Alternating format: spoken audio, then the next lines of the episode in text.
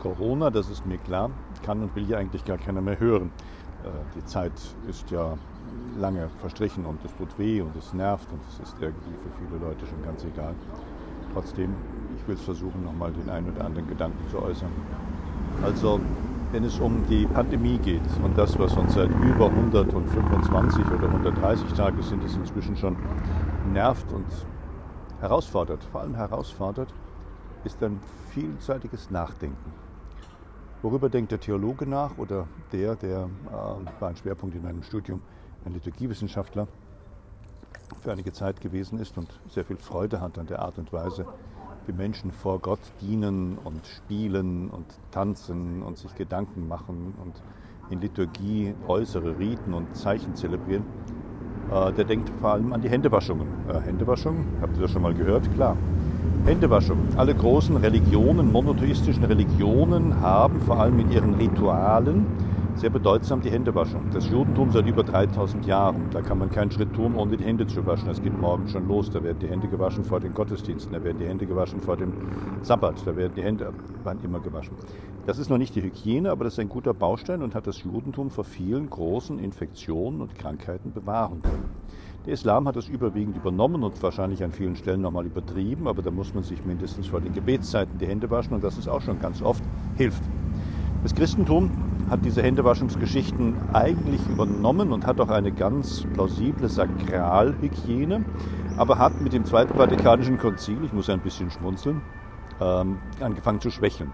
Also dass der Priester und nur der Priester, bei den Gläubigen hat man da gar nicht so keinen großen Wert drauf gelegt, dass der Priester No, also die Welt ist ja wirklich turbulent, die Welt ist ja wirklich in Aufruhr. Und mal hoffen, dass die Freunde vom Rettungsdienst ihre Arbeit gut machen können und dem armen Menschen, dem sie da zur Hilfe eilen, nichts Schlimmes passiert. Also der Priester muss diese Händewaschung nur noch einmal ritualisiert im Rahmen der Gabenbereitung in der Feier der heiligen Eucharistie machen. Also vor am Ende der Gabenbereitung heißt es dann, Herr, wasche ab meine Schuld. Wird ein Psalmvers zitiert und dann wird dann mit ein paar Tropfen Wasser keine unbedingte Handreinigung gemacht. Aber die alten Liturgien oder die Tradition dieser Liturgien hatte das eigentlich so, dass der Priester, wenn er die Kirche betritt, wenn er die Sakristei betritt, wenn er das vorbereitet, jenes vorbereitet, pausenlos Hände wäscht.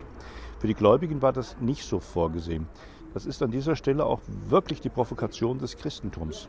Wir trennen die Hygiene von dem Ritual. Das Ritual, es kann nichts bewirken. Es ist so, dass Gott das nicht braucht. Die Handhygiene und die saubere Handhygiene ist praktizierte Nächstenliebe. Das will Gott dann schon. Und genau diese Unterscheidung dieser Details ähm, muss noch reflektiert und nachgedacht werden.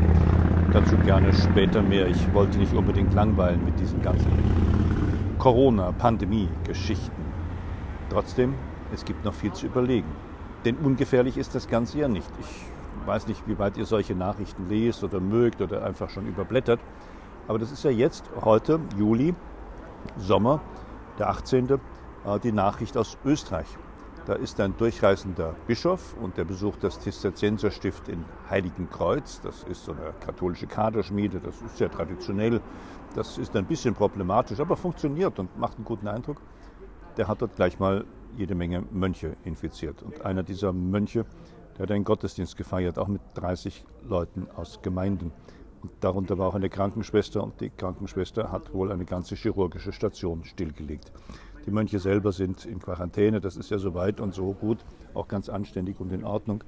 Dennoch, es macht doch klar, wie aufmerksam, vorsichtig und achtsam wir sein müssen. Nicht unbedarft, sondern viel wachsamer und noch viel mehr lernen müssen über die Art und Weise, wie wir mit dieser Pandemie und mit diesem Virus, mit diesem garstigen, gefährlichen Virus umgehen müssen, das wir momentan in der ganzen Welt, außer bei uns und dem einen oder anderen Land, überall auf der ganzen Welt Rekordzahlen an Infektionen produziert.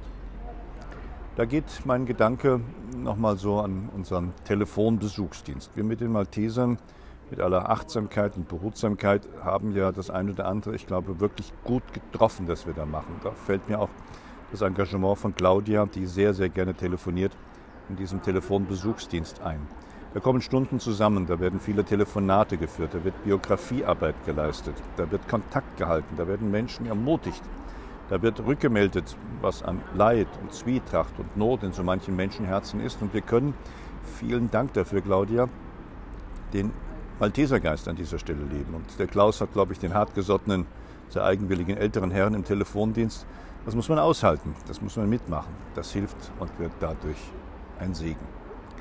Ja, ich weiß nicht, ob wir uns mit den Maltesern noch mehr engagieren müssen, vor allem auch in unserer örtlichen äh, Kirchenaktionen am Rotenberg müssen wir unserem Diakon Martin, der ja den Küsterdienst macht, die Gottesdienstvorbereitungen macht, den Hygienehelfer macht, noch disziplinierter zur Seite stehen, müssen wir uns anbieten und müssen nochmal uns genau anschauen, welche Aufgabe der Ordner und Hygienehelfer bei den Gottesdiensten zu tun hat. Das wollen wir vielleicht schon mal machen. So will ich das eine oder andere gerne nochmal aufsprechen, aber ich will auch nicht langweilen. Aber ich will immer wieder anregen, ich will immer wieder auch provozieren, ich will auch immer wieder die Wachsamkeit für uns wach halten. Wir sind Malteser, wir sind systemrelevant, wir sind auch kritische Infrastruktur. Wir sind die, auf die es ankommt, wenn alles andere nicht mehr funktioniert. Und von daher meine herzliche Einladung. Werdet nicht mürbe, werdet nicht müde. Bleibt wachsam, bleibt engagiert, haltet euch bereit, denn wir wissen ja nicht, was morgen und übermorgen kommt. Und das ist ja unser Job. Einen herzlichen Gruß, euer Stefan.